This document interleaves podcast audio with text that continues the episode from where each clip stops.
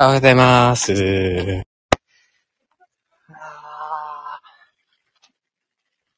ーえっと、お久しぶりでございます。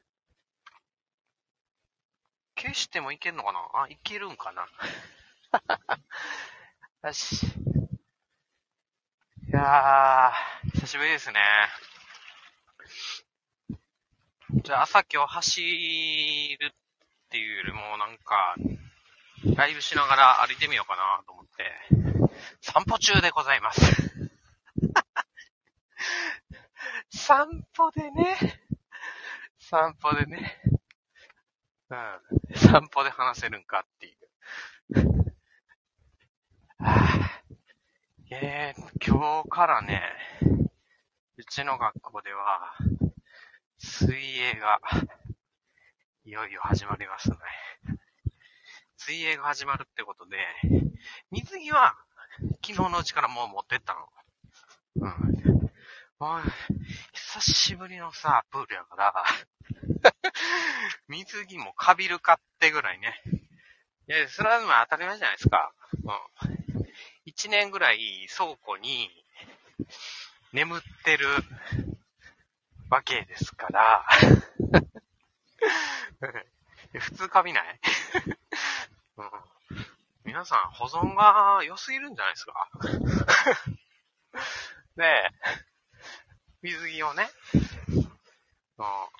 しっかり洗濯して干して、で、持っていくんですよね。で、子供たちには水着水泳したら、もう塩素で臭くなって、もう一日だったらあれじゃじゃないですか。えぐい香りになるんで、毎日持って帰らすんですけど、高瀬の場合はね、学校の先生なので、学校の先生なのでってこともないか。大人なのでね、あの、ガシャガシャガシャって、プールの後は、洗濯して、てか洗って、それから、えーほそこをそのままね、干して、で、うん一日中干して帰るって感じですね。いやー、だからね、そんなに手間かかんないです。えー毎日、ほぼ毎日、プールに入る職業、あんまりないと思うよな。ねえっと、プールのね、監視員さんもね、入らないでしょ？うん。プールのスイミングスクールの講師とかはね、まあ当たり前に一年中入ってるんですかね。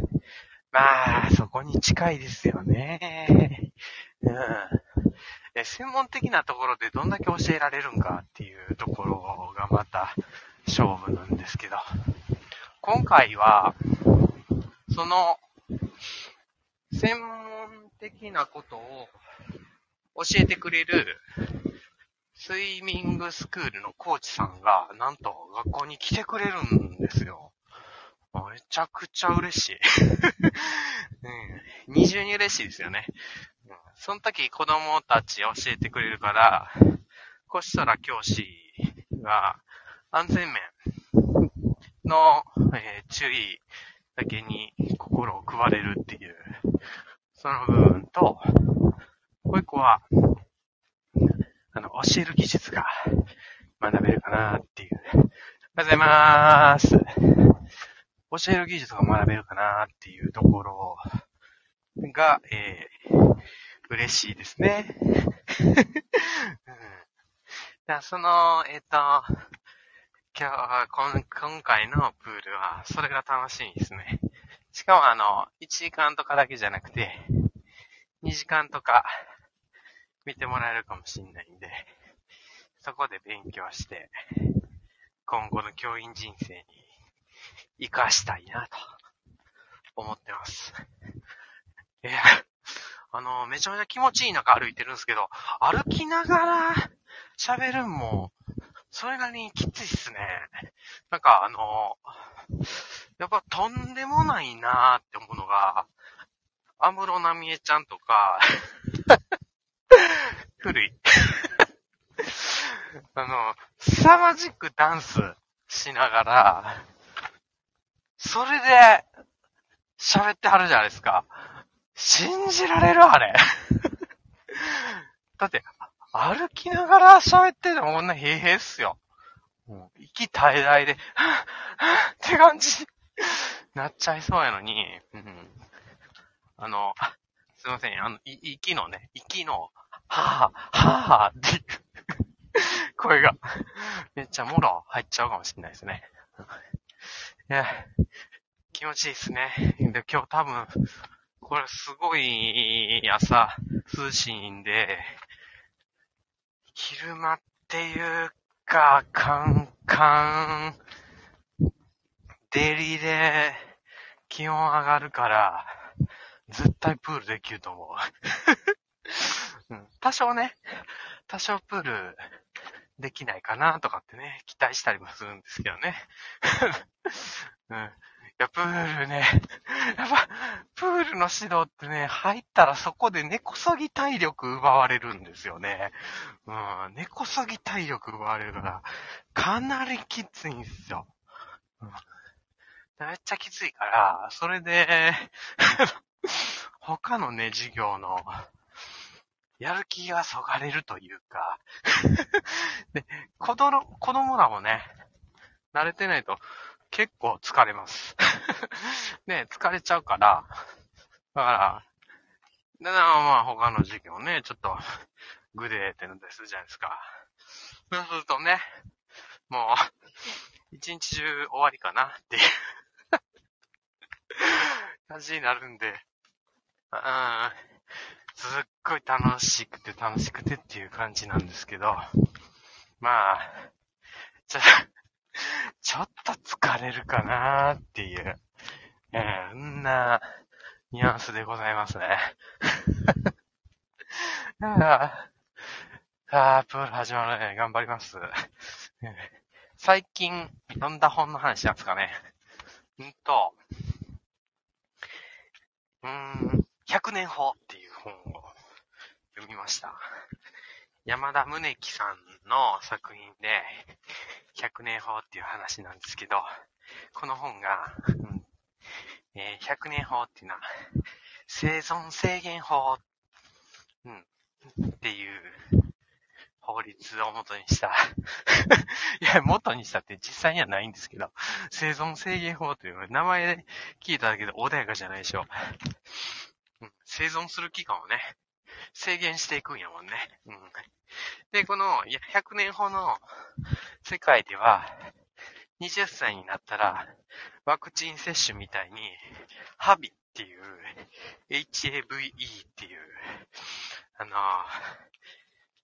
ウイルスを、えー、接種するんですよ。これが、えっ、ー、と、ヒューマンアンチ、え？ヒューマンアンチウイルス。ちょっと待って。ヒューマンアンチウイルスってたら、人間、人間アン、人間アンチみたいだよね。ヒューマン、エイジ、アンチエイジングウイルス、え、んなんですよ。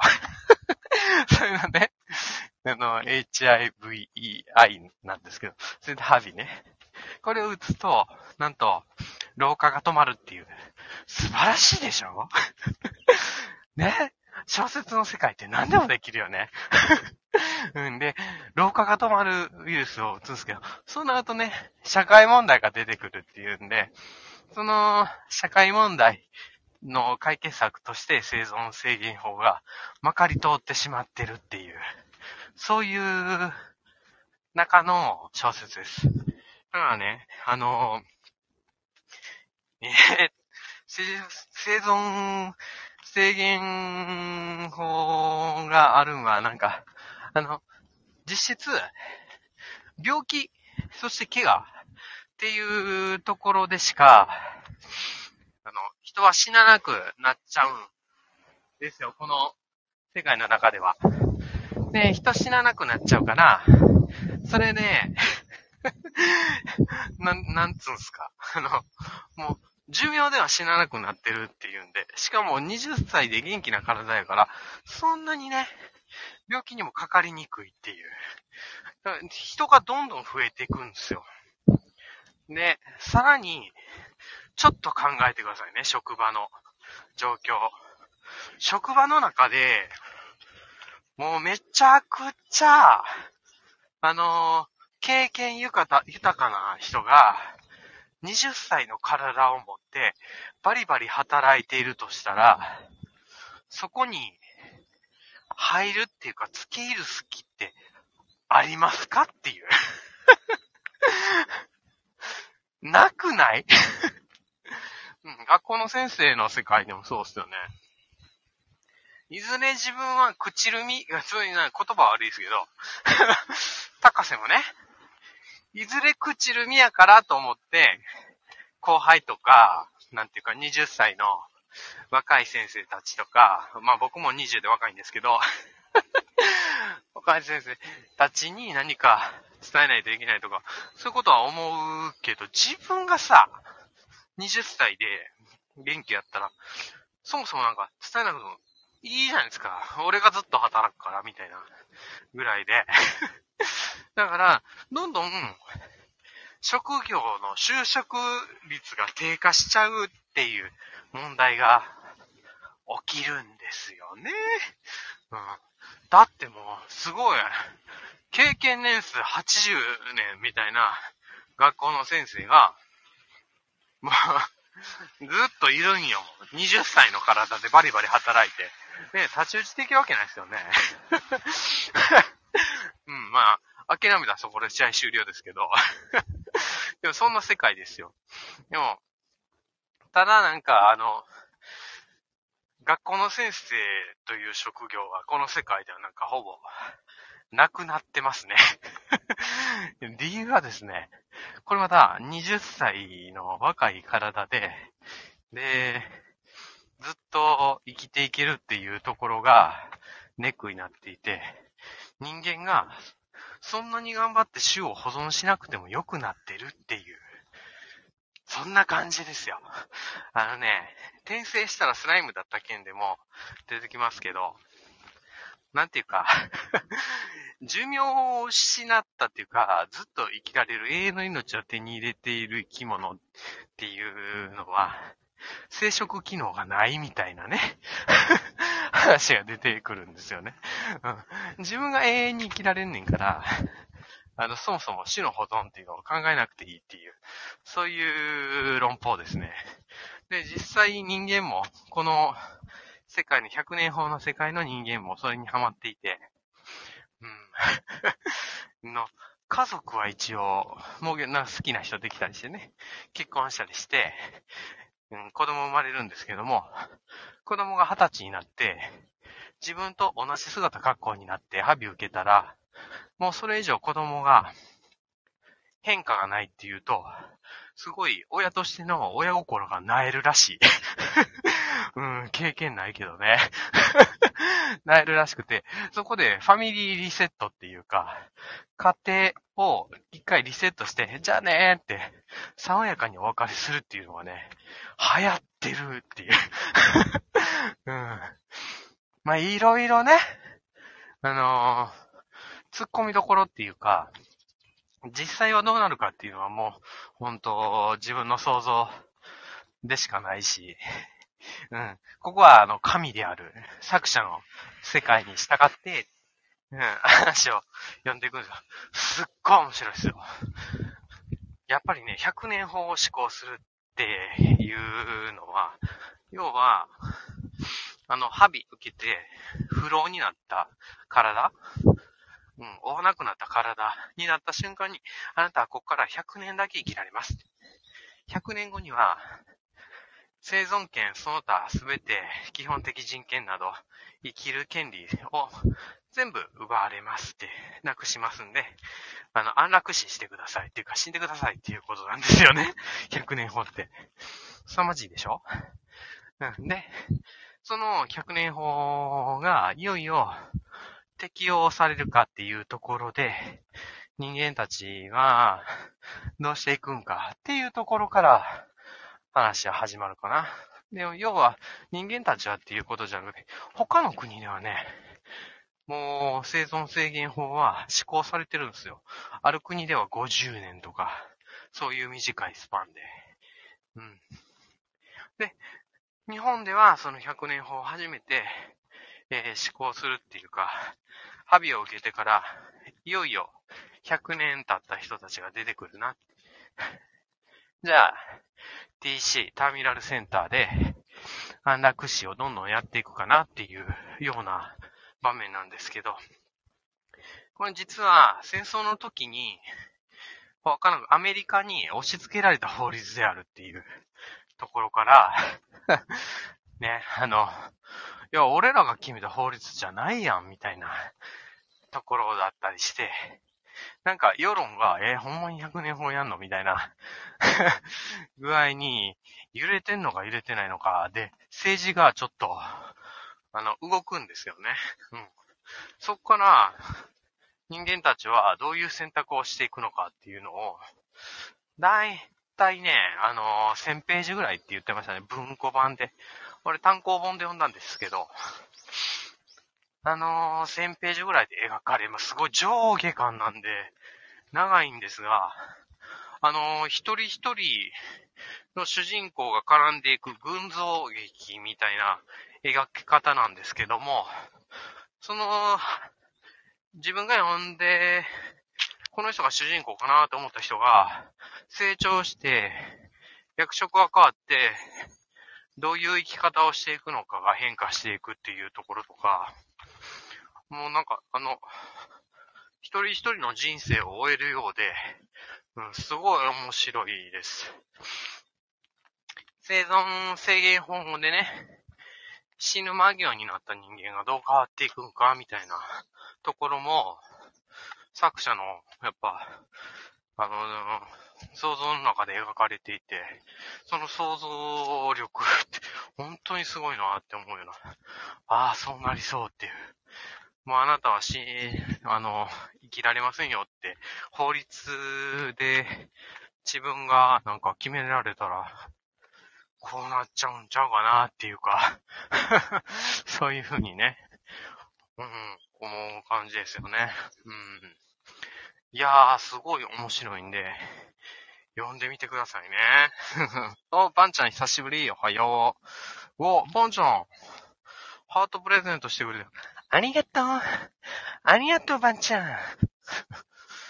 うん。いや、あのー、バンちゃんすごいね。めっちゃ面白い本読んだ。100年法っていう本。知ってる？もうね、だいたいね、2012年ぐらいに書かれてる本なんやけど、その本がね、結構長編やねんけど、めっちゃ面白くて。100年法。うん、いや、読んでみて。うん、すごい長いからね、かなり楽しめるよ。うん。いやー、でも、うん、ど、うん、うん、長い、長いけど、うん、読んでたらあっという間でしたね。100年はすごい楽しいです。おすすめです。もう、なんかね、最近ライトノベルみたいな本ばっかり読んでたんですよね。あの、学級文庫に入れたくて、それで読みまくっておりました。うん。でも、そうそう、うん。学級文庫に入れたいから読んでたあのね、ギリギリだよね。あの、ライトノベルやけども、なんていうか、あの、ちょっとね、あの、あまり教育的によろしくないかな、みたいな。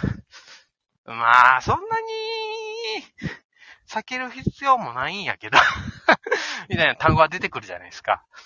ね。あの、童貞とかね、処女とかね。いや別にし、ね、あの、出てきてもな、なんともないんですけど、なんともないんですけど、でも、まあね、おめえまだ、なんか、んなことないだろうみたいなね、うん、みたいな。そういうのが出てきたら、あれ？教育上よろしくないかなみたいなことにね、なっちゃったりしてね。それで それで、ああ、結局これも学級文庫にできないかってなっちゃうよね。えっとね、転生したらスライムだった件っていう本も、あれ22巻ぐらいあるんですけど、1巻から。で、22巻で完結ってなんとなく聞いてたから、もう終わってるんやろうなーって思って読み進めてたのに、ギャーって読んでたら、終わってなかったよね。いや、本当に、なんていうかな、別にアマゾンが悪くないよ。アマゾンが悪くないし、あのー、まあ、俺の情弱っていう高瀬ちゃんのですね、情弱っていうところはあったんですけど、22巻で終わるって言ってたやんって思うんやけど、20巻までしか出てなかったのね。だからちょっと俺が情弱なんかよくわかんないんですけど、ほんまに22巻で終わるかもしれへんし、うん。で、アマゾンの表示では22巻なんか完結みたいな感じで、え、完結って書いてある22、全22巻。そう。そういう書き方してて、全22巻出てるんやけども、22ってやつを買うと、22巻って、Kindle っていうか電子書籍で買ったよね。22巻っていうやつを買うと20巻が届く。はぁって思うでしょなんか知らんけどね、途中で8.5とか、13.5みたいな、なんか設定資料みたいなのが 入ってて、それでですよ。それでなんかあの、アマゾンのナンバリングと実際の本のナンバリングがずれてて、22巻完結って思ってたのに、20巻までしか出てなかったみたいな。当然途中でね、物語をね、切れてるんですよ。で、半年に1回ぐらい、本が出るか出へんかみたいな感じらしくて、そりゃそうっすよね。あのね、転生したらスライムだった件って、ライトノベルと言いつつ、500ページか、そこらあるのに、二段組で書かれてるんですよね。二段組 もう、最近あんま見ないですよね。あ、ありがとうございます。ありがとうございます。はい。もう、ほんと、それで、やられちゃいましたよね。うん。で、転生したらスライムだった件は 1巻から20巻までギャーって読んで、その後今、うーん、これもね、どうも2006年ぐらいの本らしいんですけど、化け物語っていう、これもね、学級文庫入れられるかなと思って読み出したんですけど、化け物語、西、西尾維新さんっていう方が書かれてる本で、え、っとね、今、小学生で流行ってるのは、銭天堂とか、そういう本が流行ってるんですけど、ちょっとお化け系なんですよね。化け物語っていうだけあって。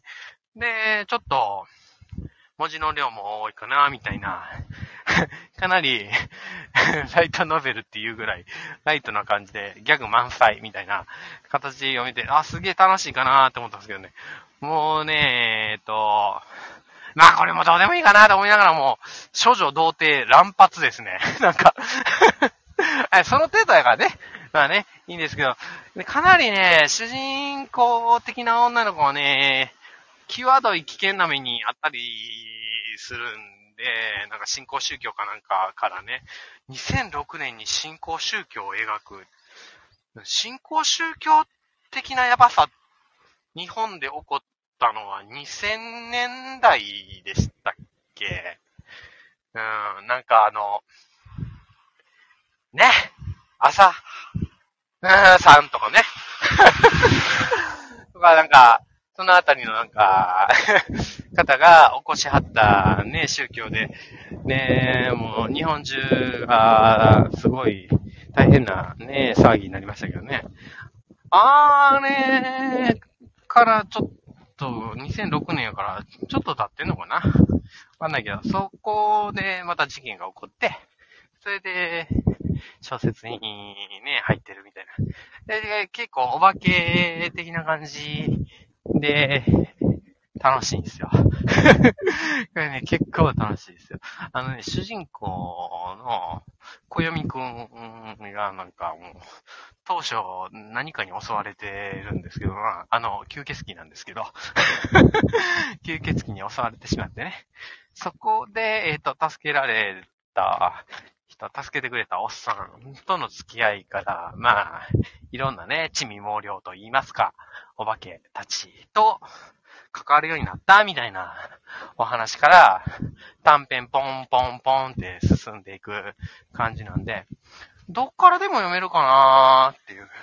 このどっからでも読めるかなーっていうのが結構学級文庫に向いていて、ああ、もう、また一巻誰々が撮ってるって。ああ、やめたかったのに、みたいな風にね、ならない。なんか、あの、2巻から読んでも大丈夫、みたいなね、ところがね、あの、いいでしょ？やっぱ複数の人がね、取っていくから、シリーズものってそこがね、弱いんですよね。うん。めっちゃ早くね、読める人がね、1巻を占領するんやったらね、ちょっと待ってた、次開くか、みたいな感じなんですけど、ねえ。だから、途中から読めるっていうのはね、すごい学級文庫に向いてるなーっていうので、ちょ、これ入れていこうかなーみたいなね。うん。まあ、あの、あれ、ね、で、乱、乱発する 感じの作風ですけどね、処女、童貞ね。ねえねえ、先生、童貞って何？って、うん。童貞っていうのかな？でね、説明しないといけなくなっちゃいますけどね。うん。うん。ああ、でもし、知らんでもいいか。なんで先生これ読んでないの？って。うん、読んだけどな、とかって。で、で、まあ、普通に別に、あの、まあ、性教育をね、ちょっとね、進めないといけないですよね。ああ。で、化け物語を読んだり、してるかな。今この化け物物語がすごい楽しくて、うん、ずっとね、読んでますね。うん。あと、あ、そうや。なんかね、あの、スピリチュアル系のね、あのー、本を、まあ、一冊読んだよ。うん。それはね、悟りを開いた犬みたいな、えっ、ー、と、本やったんやけど、その悟りを開いた犬はね、なんかね、うん。いやー、犬がね、悟り開くんですよ。あ、まあ、全然、全然、全然ブックとこに、うん、そう、なんかもうちょっとね、難しすぎてね、難しすぎて心に落ちなかったって言ったらその通りなんですけども、うん、でも咀嚼はしたいなっていうような本でしたな。うん。人間っていうのは、体、そして自我、そして魂、この三つでできているっていうところをね、もう犬が学んでいく感じですね。あの犬が本当の自分は何なのかっていうのを探す旅に出るっていう形でございます。もう本当の自分をね、探し尽くした皆さんにはですね、ちょっと、あーって、またなんか、若いこと言ってんな、みたいな感じでね、読んじゃうかもしんないですよね。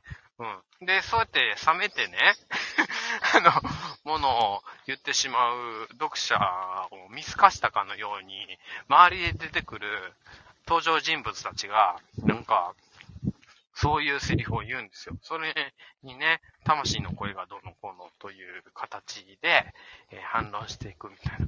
うん、結構ね、あのー、知識としては知ってる感じのことが出てくるんですけど、もう一番初めのっけからね、その本にパンチされましたよね。うん、知ってるっていうことが、邪魔してるっていう。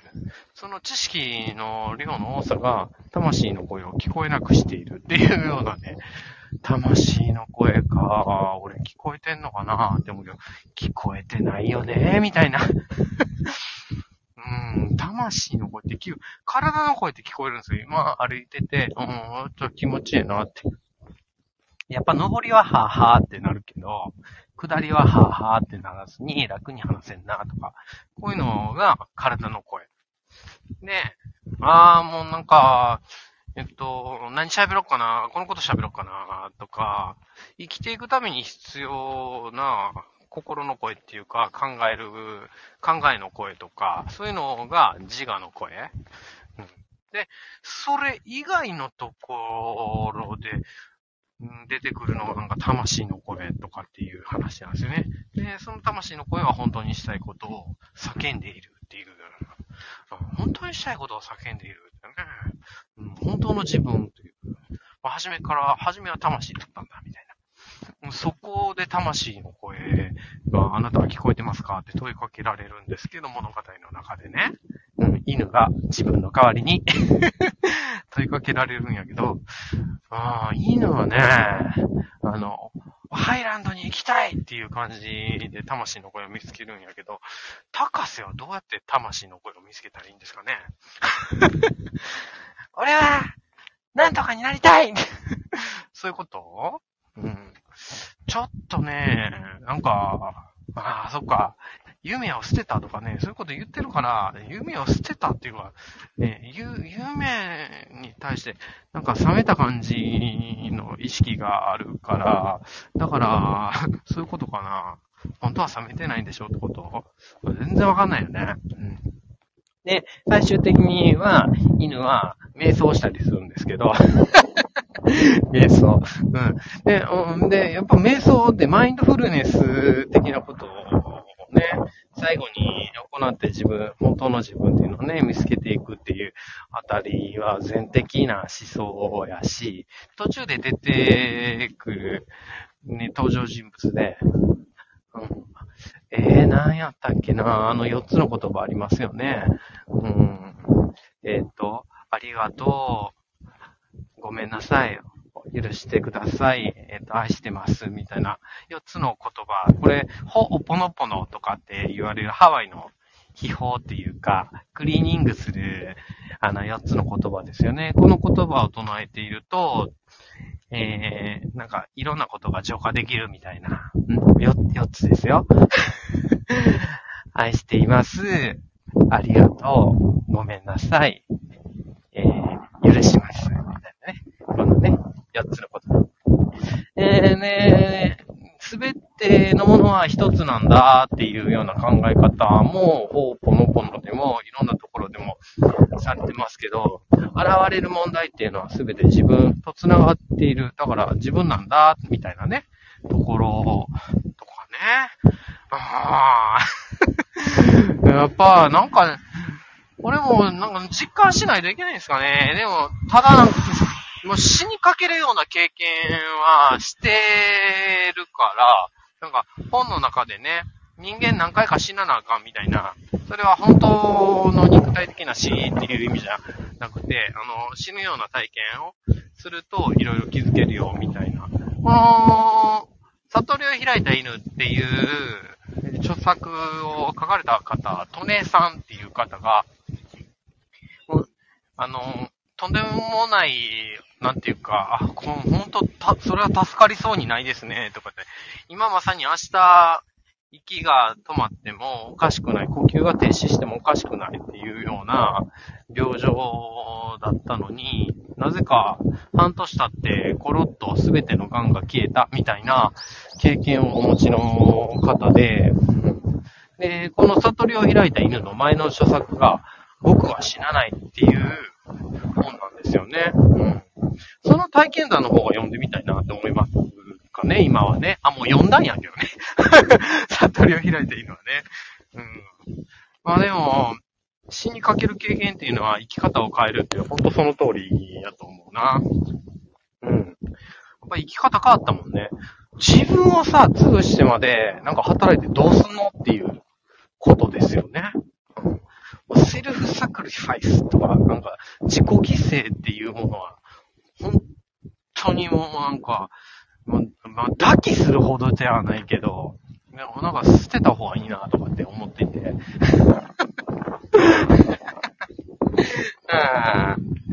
えーっと、え、ばんちゃん、え、受けるブログ、ウェブで文章を読ませるための100のコツ、買いましたよ。ありがとうあれさ、なん、10年ぐらい、10年じゃないね。2005年ぐらいに書いた本なので、もうすぐ20年ですね、あれ。ね。20年前に書いた本なんでね。あの、今、ちょっと、高瀬が読むと、あって、なんか、あの、恥ずかしいところがね、たくさんあるの。でも、買ってくれてありがとう。うわ、すごー。うん。うわ、嬉しい。めっちゃ嬉しい。うん。いろいろ、あ、そう、あそこのね、えっ、と、本を、えー書くっていうところでもね、かなり、えっ、と、死にかけましたね、これは。うん、社会的に、あの、死ぬかと思いましたね。うん。え、バンちゃんにはね、お話ししたことあるかもしれないですね。話したことないかもしれないですけどね。うん。あの時はね、死にかけましたね。もう学生だったんですけどね、まだね、俺はね。うんうんうんうん。いやー、で、また本書書こうかなーっていうところですね。本書きたいって、本書きたいって言って、なんか、魂が、あの、言いますかね、俺にね。で、バンちゃん早くない？朝。ね、朝5時からペラペラーって喋っていて入ってくれるなんて超嬉しかったです。はい、ね、あの、歩きながら喋ってるんですけど、もういよいよね、着きそうなのでね、お家に、このまま、えー、終わりたいと思います。もう子供ら起きてるかな、起こさないといけないですね。うん、じゃあ、ばんちゃん、ありがとうバイバイ知らんけどっていうかね、ごめん。あの、ライブのさ、終わり方も忘れちゃったんよね。え、どうやって終わんの？これ。うん。はい。